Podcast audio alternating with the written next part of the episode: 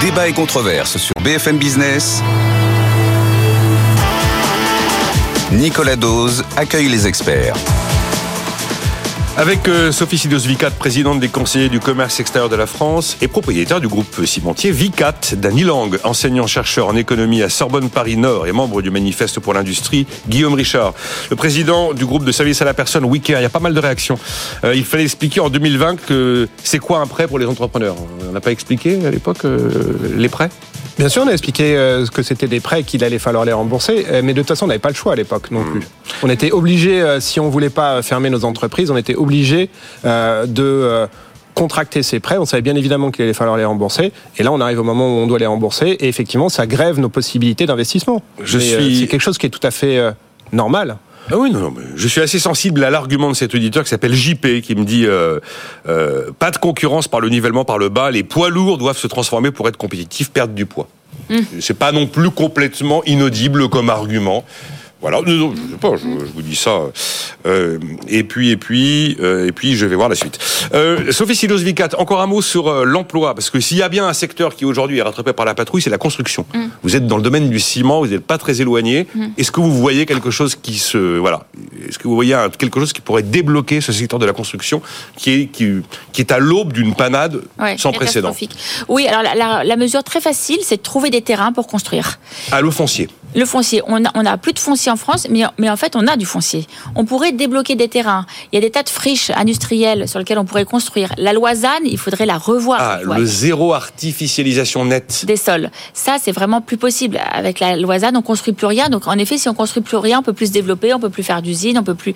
Et, et c'est la problématique qu'on a aujourd'hui. C'est la, suite de la fin de l'écologie punitive à laquelle on a assisté avec Tout la crise agricole. On est, allé... hein. on, on est en train de lever des contraintes sans contraintes sans contraintes sans contraintes parce qu'on se rend compte que la population et que le système n'est pas prêt. On peut trouver ah, des oui. terrains et si on a des terrains, là on peut se développer, là on peut construire. Mais il faut vraiment revoir ces dispositifs au cas par cas et nous trouver des solutions pour nous développer. Mais aujourd'hui, c'est vrai que le bâtiment, il est vraiment à l'arrêt. La construction neuve, elle est à l'arrêt. Les logements sociaux, on a besoin de 450 000 logements sociaux en France. On n'en produit que 250 000. Donc c'est la vraie catastrophe. C'est peut-être la raison qui a poussé Gabriel Attal à considérer qu'on allait réviser la loi SRU. Tout à fait. Oui, mais Alors, attention, certains... euh, attention, parce que réviser la loi. SRU pour euh, permettre à certaines Au communes logement, d'échapper, au logement. Non, l'idée c'est de permettre euh, d'inclure dans le quota des logements dits sociaux aussi les logements intermédiaires qui ont évidemment des loyers beaucoup plus Bah, élevés et qui s'adressent pas à la même logements, population. Il y a déjà beaucoup de logements sociaux intermédiaires, il y a déjà un certain nombre de catégories, et il y a des communes, comme la commune de Pantin, qui ne construisent plus que des logements en catégorie intermédiaire, parce que les pauvres, c'est pas beau. Donc attention quand même, euh, attention quand même à, à ça. Euh, je suis d'accord pour qu'on soulève euh, un certain nombre de, de normes, mais euh, c'est- la contrepartie devrait être que les nouveaux logements construits soient beaucoup plus neutres énergétiquement, ce qui est tout à fait faisable. Normalement, à fait normalement c'est une obligation. Dany Moi- Lang. moi, je suis la RE très- 2020, euh, normalement, Oui, vous oblige à avoir une empreinte carbone sous contrôle Oui, dans la non. construction neuve. Non mais non mais d'accord, mais après, euh, en tout cas, moi je suis euh, très inquiet par euh, la crise du logement qui s'annonce et dont on parle depuis un moment. Je pense, euh, j'en suis désolé, que ça passe peut-être par la levée de certaines normes, mais aussi et surtout par un plan de relance, donc par de la dépense publique pour permettre par exemple la construction de ces logements sociaux qui vont pas se faire tout seuls, et, euh, et quand le bâtiment ira mieux, peut-être que le reste de l'économie suivra. Ah ben quand le bâtiment va, tout va. hein. Vous savez, Oui, ça, on est d'accord. Vous savez quand même qu'à l'origine, c'est une expression euh, de la marine. hein. Quand le Ouais. bâtiment va, tout va. Le bâtiment, c'est le bateau qui va de l'avant. Alors Ouais. après, effectivement, la- le- le- Bah, bah, l'expression c'est tout été- simplement parce que le bâtiment a un fort effet multiplicateur. Vous mettez un euro dans le bâtiment, je, je vois pas. euh, vous euh, mettez beaucoup d'euros dans le reste de l'économie. La, la- la- la croissance va être révisée de 0,5 à la baisse. Il va falloir trouver 10 milliards. On va pas vous faire un plan de relance sur le logement. Oui, non, bah, Pas- très bien. Bah, comme ça, on, on va Voilà. baisser, Bon, bah, on ouais, mais baisse non, la mais- dépense de 10 milliards, et puis comme On ça baisse. encore après, on s'étonne qu'on n'a pas de croissance et que le chômage augmente. Il faut être cohérent. Hein. Et là, c'est pas un plan de relance. Par ailleurs, là, c'est pas un plan de relance qui nécessite de l'argent. C'est un plan de relance qui nécessite des réformes administratives et Ah. des Ah simplifications. non, là, Ouais. je suis en Non, là, j'ai entendu un plan de relance par l'argent public. Oui, Alors, non, si vous me parlez d'un plan de relance par une simplification drastique du Ouais. système. Moi, ce que je vous garantis, c'est que si on supprime la RE 2020, Eh ben, tout va supprimer la RE 2020. C'est la catastrophe, Ah la. RE 2020. On, va, on construit tout en bois, on se rend compte que le bois vient de l'autre bout de la planète. Ça, pour la transition écologique, c'est catastrophique. Tiens, Alors que localement, Guillaume sur Poitrinal place, la prochaine fois. ouais. faut pas se gêner avec Guillaume, on est très amis. Si, si on prend des matériaux qui sont fabriqués sur place, moi par exemple, je fabrique du béton, du ciment, je peux vous dire que on peut faire des ciments décarbonés, on peut être encore plus décarboné, même des carbones négatifs que le bois. Et dans la RE 2020, on n'a pas le droit. La RE Donc, on a 2020 figé- interdit des ciments verts? Oui, oui. Vous êtes plus De expert tout que moi sur les construire, détails. Oui, oui, il y a beaucoup de choses qu'il faut construire qu'en bois. Et là, c'est pas normal. On- quand on a pondu cette loi, on ne savait pas qu'on allait créer d'autres, qu'on allait continuer à inventer d'autres choses. Nous, on a inventé un ciment Alors- carbone négatif. Il n'est pas dans la RE 2020. Donc il faudrait revoir cette RE 2020. Lausanne, la RE RE 2020, 2020, ça fait déjà le deux. DPE, les La DPE. pesticides, enfin le- Oui, mais il faut le- pas non plus tout dé- détricoter. Sur les Ah, voilà. pesticides, sur les pesticides, c'est un vrai problème. Mais le, le- le problème de fond, c'est que c'est les traités de libre échange qui Mm. font que nos agriculteurs sont en concurrence avec les gens qui n'ont pas les mêmes normes environnementales. même, Ah oui. même au Donc, sein de l'Europe, Dany Lang, même au sein de l'Europe. Oui, même au J'ai sein été de très l'Europe. frappé d'apprendre qu'on importait façon, des pommes qui étaient Nicolas, produites avec un pesticide interdit chez nous. dit que c'est stupide, Bon. Environnementalement, environ, environ, Environnement, bon, le plan de l'environnement. d'avoir des camions euh, sur les routes françaises qui viennent d'Espagne, qui vont en Belgique avec des tomates, Bon. et des- les mêmes camions qui vont dans l'autre sens avec les, les tomates, les mêmes tomates. C'est absurde. Il faut instaurer une taxe kilométrique. et Il faut avoir le courage de mettre en place des normes, des normes. Encore une taxe. des normes- Ah, il y en a marre des taxes. Oui, non, pas celle-là. Je Pas suis celle-là. Vous vous désolé. les inconnus taxes Je suis désolé. Je non, suis mais désolé. c'est pour la Non. bonne concurrence, oui. Ouais. Oui, mais vous, aurez, vous, trouverez toujours un argument pour dire que la taxe est bonne ou mauvaise. Enfin, est bonne, mais euh, Non, il y a des Euh, taxes qui sont qui sont bonnes et en particulier quand elles évitent la concurrence déloyale dont on parle depuis tout à l'heure, elles sont bonnes et elles sont c'est désirables. un sujet de fond, Guillaume Richard, et c'est l'objet actuellement d'une discussion un peu feutrée entre le MEDEF et le gouvernement. Se dessine probablement une nouvelle réforme de l'assurance chômage et le MEDEF dit maintenant il faut passer à l'acte. Il faut modifier le financement de la protection sociale. Le travail ne peut plus, dans sa quasi-intégralité comme après-guerre, financer l'ensemble des dispositifs sociaux et des comptes sociaux. Ça ne passe plus, ça ne tient plus. Est-ce que c'est votre avis? Bien évidemment. Bien évidemment. Bien évidemment, en fait, on fait reposer l'intégralité de la protection sociale de l'ensemble des Français exclusivement sur le travail des salariés du privé. Presque, presque exclusif. Sur les salariés du privé, par ailleurs. Il y a un moment, ça n'a pas de sens. À un moment, il va falloir inventer aussi une solidarité intragénérationnelle et pas uniquement intergénérationnelle. Euh, pourquoi est-ce que C'est qu'une solidarité, une solidarité intra? eh ben, au sein d'une même génération. Pourquoi est-ce que euh, ce sont que les actifs qui financent l'intégralité euh, pour les retraités et la dépendance? Pourquoi est-ce que la journée de solidarité ne s'applique qu'aux actifs qui fonctionnent et qui, tra- enfin, qui travaillent et qui doivent payer pour les gens qui sont en situation de dépendance? Pourquoi est-ce que ça ne serait pas les retraités qui aujourd'hui sont en bonne santé qui euh, sont solidaires avec leur euh, con- leurs conjoints, leurs, euh, les, les- les gens de leur même génération, euh, en disant, ben, ceux qui sont en meilleure, en santé euh, physique et financière vont financer pour ceux qui sont en moins bonne santé physique et financière. C'est SG. C'est oui, c'est une partie de la réponse, Ah oui. mais c'est pas la totalité de la réponse. Et aujourd'hui, euh, c'est indispensable de créer cette solidarité intragénérationnelle à l'intérieur de la génération.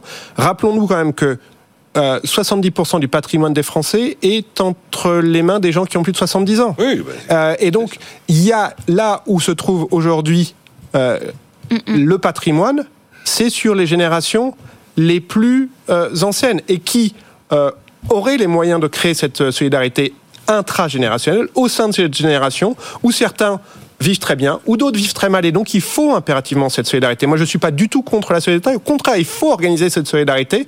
Mais au lieu de la faire entre les générations, faisons-la à l'intérieur d'une même génération qui a en partie très bien vécu sur, euh, sur euh, cette période euh, de, des 30 glorieuses et puis après le plein emploi, etc., etc. Et donc, organisons au sein de cette génération la solidarité. Euh, alors, il y a aussi la possibilité d'avoir des systèmes de protection sociale qui coûtent moins cher, d'où la décision probablement confirmée et détaillée rapidement du gouvernement de réformer à nouveau l'assurance chômage après la réforme des retraites.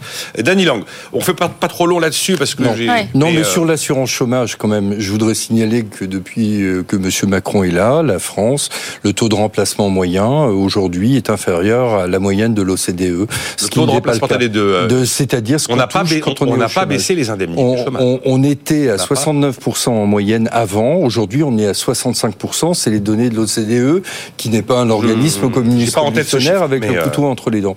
Mais on n'a pas euh, baissé les indemnités euh, de chômage. En fait. Bah, on a baissé la durée, on a La durée, baissé c'est les la- conditions, on a procédé à plus de radiation. Moi, je suis pas favorable à ça. Quand un pays est pas foutu d'assurer le plein emploi, bah, ça veut dire que euh, il faut euh, assumer le fait qu'on a des chômeurs involontaires et donc ces personnes doivent être correctement indemnisées. Alors on a durci les conditions d'entrée et la durée d'indemnisation, Oui, mais ça. pas les Mais montants ce qui fait, ce qui fait d'ailleurs qu'aujourd'hui, quelqu'un qui a été euh, étudiant, qui a travaillé pendant l'été, les deux ou trois étés avant de, de rentrer sur le marché de l'emploi, euh, peut être sûr que en enchaînant les CDD, il n'aura droit à rien. Ce qui, est- c'est une réforme qui est scandaleuse, c'est une réforme qui est problématique. Oh, vous êtes contre Oui. Non, non, mais non, Non, non, mais je- je- je- j'entends, Cla- mais- Clairement, clairement, on, on punit une, une fois de plus les jeunes. et Une remise à plat du mode de financement. Bah, une moi, je- remise à Moi, plat je suis je C'est assez, c'est assez je suis en fait. complètement opposé, Opposé euh, à au quoi fait qu'on retire euh, la protection sociale des mains des partenaires sociaux pour la financer par l'impôt. Et c'est ce qui est en train de se passer depuis un certain nombre d'années. C'est une Oui, tendance lourde. hein. Ben oui, mais si c'est le, si C'est une la, tendance lourde. si- si c'est la tendance qui s'impose. Bah, et alors, c'est pas parce que quelque chose s'impose que c'est forcément Vous bien. êtes hein. si attaché que ça à tout le système paritaire? Oui, que complètement, c'est vraiment la complètement. clé du- On a, on a retiré euh, des mains du paritarisme la plupart des choses, ce qui fait qu'on leur laisse plus grand chose. Et quand on, quand, euh, quand euh, les, les partenaires sociaux arrivent à un accord sur le peu qui leur reste, on crie victoire, on dit c'est formidable. Moi, je suis pour redonner du grain à moudre au paritarisme. C'est, c'est l'esprit de nos institutions. Et en, en fiscalisant ça, l'État prend la main dessus. Et donc, on se retrouve avec une indemnisation du chômage et une indemnisation de la retraite Il y a un moment, qui dépendent de volonté quand le politique. mais mais mais mais quand la, la situation n'est plus gérable, on a un actif pour un 1,7 actifs pour un pour un inactif. Il y a bien un moment, il va se falloir se poser des questions et arbitrer ce qui relève purement d'un système assurantiel ou auquel les cotisations de finances, de ce qui objectivement peut relever d'un système de solidarité qui est payé par l'impôt. C'est pas idéologique ça. Il s'agit pas. De... Et bon, effectivement, si vous passez. Je suis, je Bon. suis désolé, cette idée. Euh, bah, écoute, Et je l'assume complètement. Ouais, non, non, Moi, je défendrai le paritarisme jusqu'au bout. je suis pas sûr que le paritarisme ce soit le Graal. Je ne dis pas que c'est le Graal, mais je dis que c'est le moins mauvais des systèmes, comme dirait Churchill. Le, le baromètre sur l'attractivité, il m'a impressionné ce baromètre sur l'attractivité. J'ai pas été le seul d'ailleurs à avoir été impressionné, puisque bon, on a l'habitude de regarder euh, comment est-ce que la France est perçue par les investisseurs étrangers pour savoir s'ils viennent, s'ils viennent pas, si le pays est plutôt euh, business friendly. C'est généralement c'est business. Business. Alors, c'est combien votre coût du travail? Comment fonctionne votre droit du travail? Euh, Quelles sont effectivement les conditions d'implantation si on veut du foncier? Euh, Quelles sont les infrastructures, la qualité de la la qualité de la main-d'œuvre. pas. Voilà, absolument. Est-ce que vous êtes plutôt bien ou mal placé géographiquement sur la planisphère en Europe, tout ça Et là, alors ça n'a pas été l'élément le plus euh, le, au sommet de la pile dans les 12 critères que vous avez sondés, mais on se retrouve avec une dégringolade du critère concernant la sécurité. Ouais. Et la question qui était posée, c'est la sûreté aux personnes. Et je me suis dit, waouh, j'ai jamais vu dans un baromètre éco d'attractivité ce sujet-là remonter en tête de gondole et j'ai trouvé ça pas, pas très rassurant. Oui, alors il y a plusieurs choses. En fait, c'est vrai qu'il y a 12 critères. Ils sont très positifs. On, on se rend compte qu'il y a une attractivité de la France comme jamais on a eu, puisque ça fait quatre années de, su- de suite que la France est le pays le plus attractif de l'Europe. Ça, vous pouvez le regarder partout. Donc ça, c'est génial pour nous. Mais c'est vrai que dans les critères, on a une perception vue par les Chinois et les Japonais sur la sécurité qui n'est pas très bonne. Surtout les Asiatiques, oui. Surtout les Asiatiques. Juste devant les Nord-Américains. Mmh. perception, hein. Une perception de nos conseillers du commerce basés à l'étranger. Donc il faut faire attention avec les chiffres. Hein. Il ne faut pas leur faire dire n'importe quoi. Il y a une perception sur la sécurité. C'est vrai que quand on montre des images à la télévision euh, de, de grèves, de gens qui se font poignarder euh, à la gare de Lyon, ben, les gens ils ont peur. Voilà. Et il faut absolument changer cette image parce que c'est pas la vraie image de la France. Quand on voit toute cette campagne, Make it iconique, tout ce que se tous le- les moyens que donne l'État pour rendre la, France attractive, et elle est attractive puisqu'on a dépassé le cadre des 100 millions de visiteurs de tourisme en France, donc on est un pays très attractif. Mais il y a ce problème de sécurité. C'est juste une mise en garde parce qu'on a des événements cette année en France extraordinaires. On va avoir les Jeux Olympiques, on va avoir mais plein d'événements, le Forum de la francophonie qui arrive là au mois de mars. Vraiment des événements qui vont encore mettre la France à l'honneur. Il faut faire attention sur la sécurité. On en parle tout le temps. Oui, mais on l'avait jamais mis en avant dans un baromètre. sur l'attractivité, sur certaines de nos entreprises, elles hésitent à venir à cause de ça. Donc c'est juste point de détail qui fait que. Non, c'est pas un point de détail parce que euh, c'est pas simplement une impression que Ouais. Euh, les images des émeutes, elles ont fait le tour du monde. Elles les images de-. Mm. des réformes des retraites et les manifestations, ça a fait le tour du monde. Le fait d'apprendre que des profs fait. Mm. étaient tués devant leur établissement, c'est pas passé inaperçu.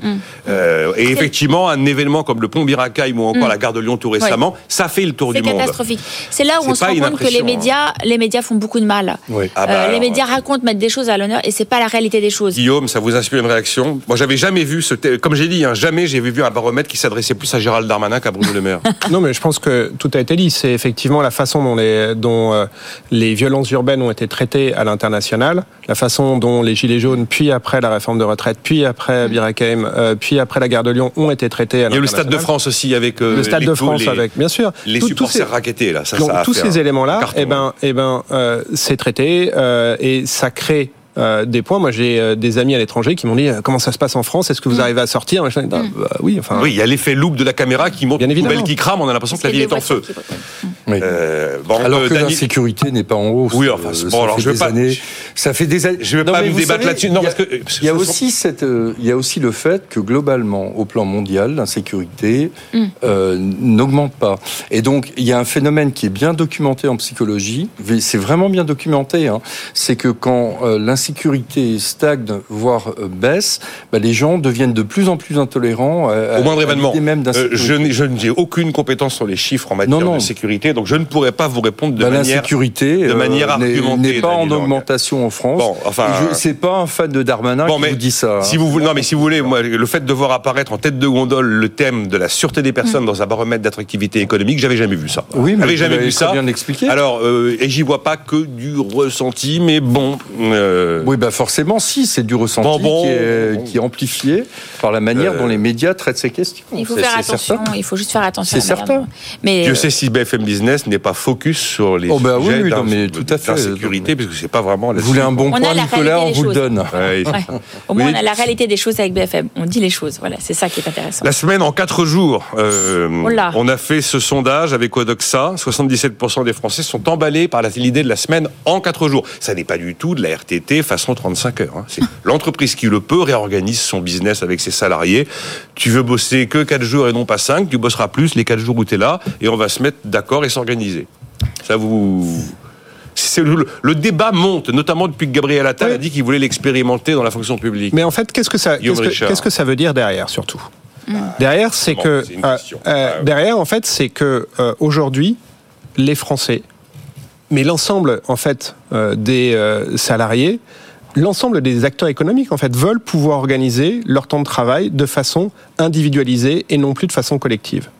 Le, stru- le système de euh, horaire collectif, on fait 9h midi, 14h, 17h euh, euh, pendant 5 jours de la semaine et ça fait nos 35 heures, eh ben, la quasi-totalité des gens vous disent je n'en veux pas. Et en particulier les jeunes générations. Les jeunes générations, elles vous disent ben moi, certains jours, je vais pouvoir bosser énormément, d'autres jours moins. Je vais pouvoir bosser euh, le soir. Je vais pouvoir bosser, euh, pas forcément être là le matin à 9h, mais euh, travailler l'intégralité euh, de l'après-midi et même le soir, éventuellement, etc. Et c'est pour ça aussi que Je l'on a dire, euh, ouais. une explosion euh, du euh, travail indépendant et de la volonté de structurer autrement son travail avec du télétravail, avec je travaille une partie en, en entreprise, une partie chez moi, etc. Et cette déconstruction du travail organisé, collectivisé, que, dont, euh, qui était euh, la norme de l'entreprise industrielle et du monde industriel et du monde agricole aussi à une certaine époque, aujourd'hui évolue. Et euh, ben, comment est-ce que les entreprises peuvent faire face? Et moi, je le vois euh, très largement à travers mes salariés. Mes salariés, à la fois euh, administratifs et encadrants, mais surtout mes intervenants. Le nombre de mes intervenants qui, en fait, ne veulent pas de temps plein, non pas juste parce qu'en fait, pour leur organisation personnelle aussi, c'est je vais organiser mon temps de travail différemment et ben, l'organisation avec 4 jours qui permet d'avoir 3 jours par semaine euh, disponibles pour faire autre chose, c'est quelque chose qui effectivement euh, devient euh, plébiscité. Après, ça va être très Ça compliqué peut pour être les un entreprises progrès de si ça s'organiser. se fait avec une entente globale, un accord d'entreprise, ça peut être un progrès. Mais pas en fait, for- voilà. là, Alors, la, difficulté, l'énorme Il y a un difficulté. aspect un peu négatif dans la façon dont vous me le présentez. Il y a des aspects négatifs et des aspects positifs. C'est-à-dire que ça va être très difficile pour l'entreprise de s'organiser. Et puis surtout, ça ne va pas pouvoir toucher tout le Ah monde. non, mais ça c'est clair. mais, oui, mais ça, c'est ça, c'est évident. un point qui est super important. Oui. Ça ne va pas pouvoir toucher tout le monde. Et donc, il va y avoir certaines professions qui vont pouvoir s'organiser Moi, je de cette pourrais pas, par exemple. Sinon, je vous fais une émission d'une heure douze du lundi au jeudi, je m'arrête le vendredi, mais ça a juste pas de sens.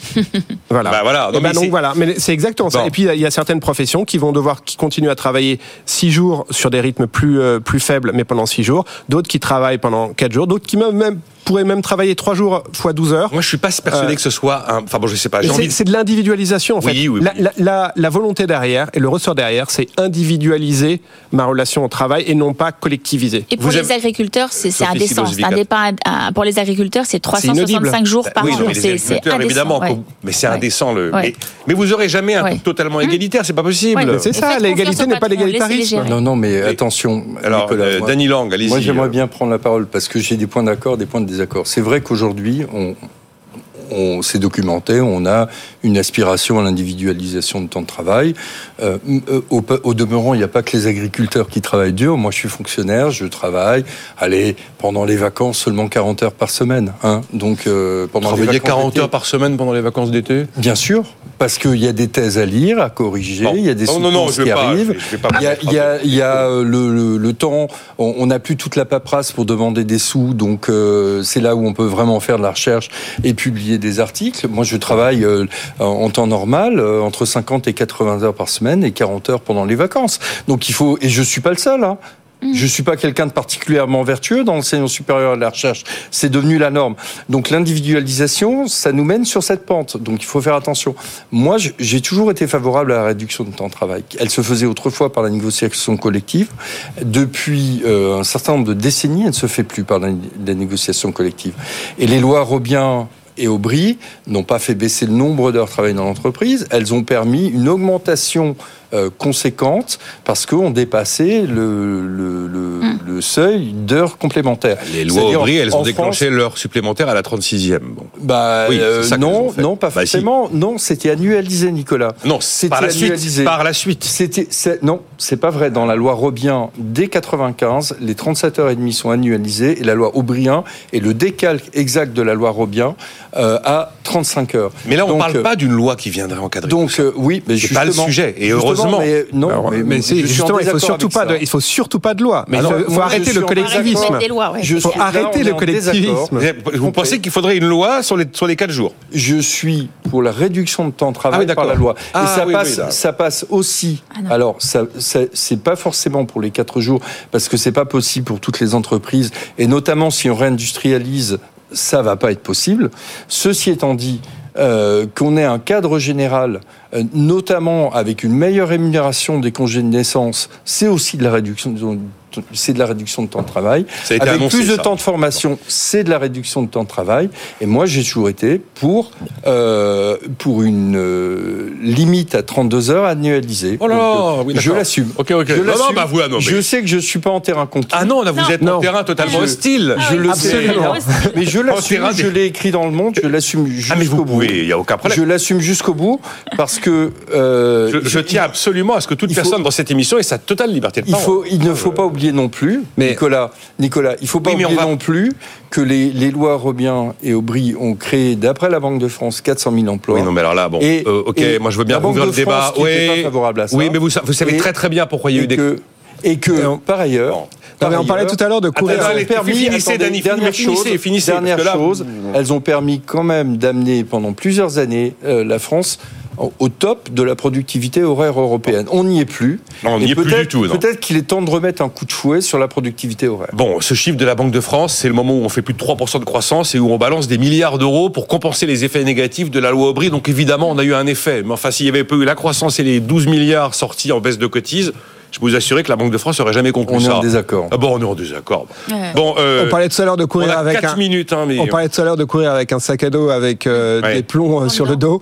Bah là, on est vraiment euh, là-dessus. Et d'ailleurs, si ça avait été une bonne idée, je pense que des pays auraient copié la France. Or, il y a eu zéro pays qui ont copié la France. Juste Donc le modèle non, il y a des français pays qui nous ont n'existe. précédés. Non, non, mais le modèle français de réduction du temps de travail, qui est une merveilleuse idée généralisée à tout le monde de façon collective par les syndicats organisés, machin, la, la collectivisation totale du travail a été une tellement bonne idée que personne ne l'a de la- Sauf qu'on a été précédé de très loin par certains syndicats allemands et par les Mais Pays-Bas pas qui travaillent pas beaucoup. pour tous les pays. Mais c'est pas, pas de la généralisation. 32 heures par Non, mais des C'est pas de la syndicats- généralisation que, Et que dans certaines allemands ne entreprises. sortent pas une loi qui va du jour au lendemain Et qui s'applique à tout le monde de façon uniforme. C'est ça le truc en fait. Bon, la différence, c'est que c'est que aujourd'hui, 25 ans après, on le veut débat de l'individualisation.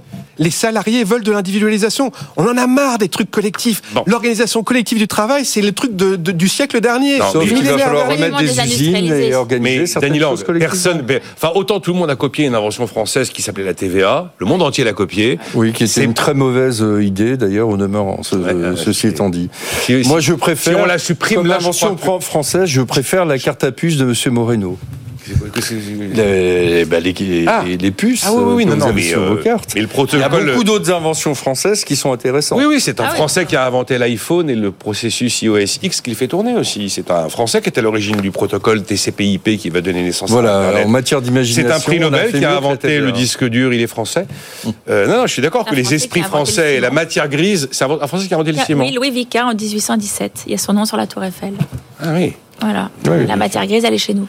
Mais bien sûr que la matière grise, elle est chez nous. Euh, non, il n'y aura pas de loi, alors on va. Non, mais je faire- sais bien. Ah non, mais Je heureusement.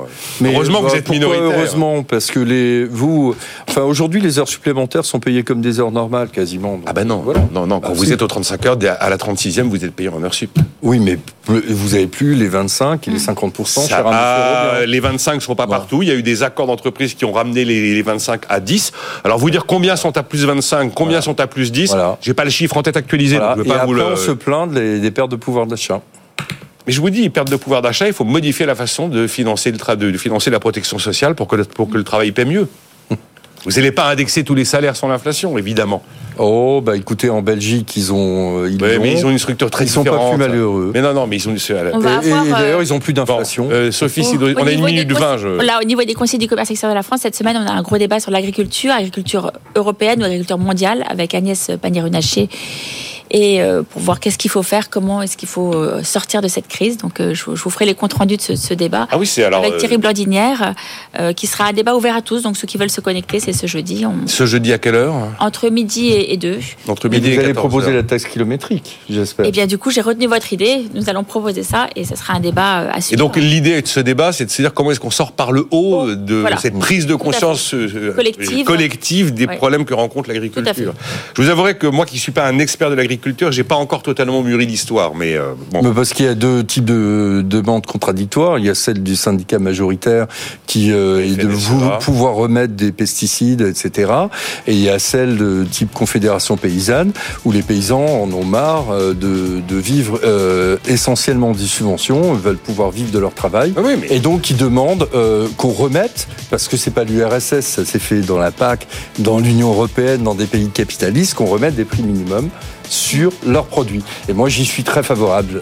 on a mis en place un système qui normalement était pas mal dans la loi PAC, sauf qu'elle n'est pas respectée. La loi. Oui, oui, tout à fait. Bon, Ouais. il y a trois façons de fixer le prix de la matière agricole. La troisième option, faisant appel à un tiers de confiance, généralement un commissaire au compte, fait qu'il y a une forme d'absence de transparence sur le chiffre final qui vous est présenté comme valide sans que vous Mais les puissiez paysans ont raison de dire qu'ils Bon. ils, ils touchent de moins en moins. Et le, les, là, les Euh, grandes surfaces, vous on avez va- on, on a les entend fini. plus. Non, on non, les bah, entend pas.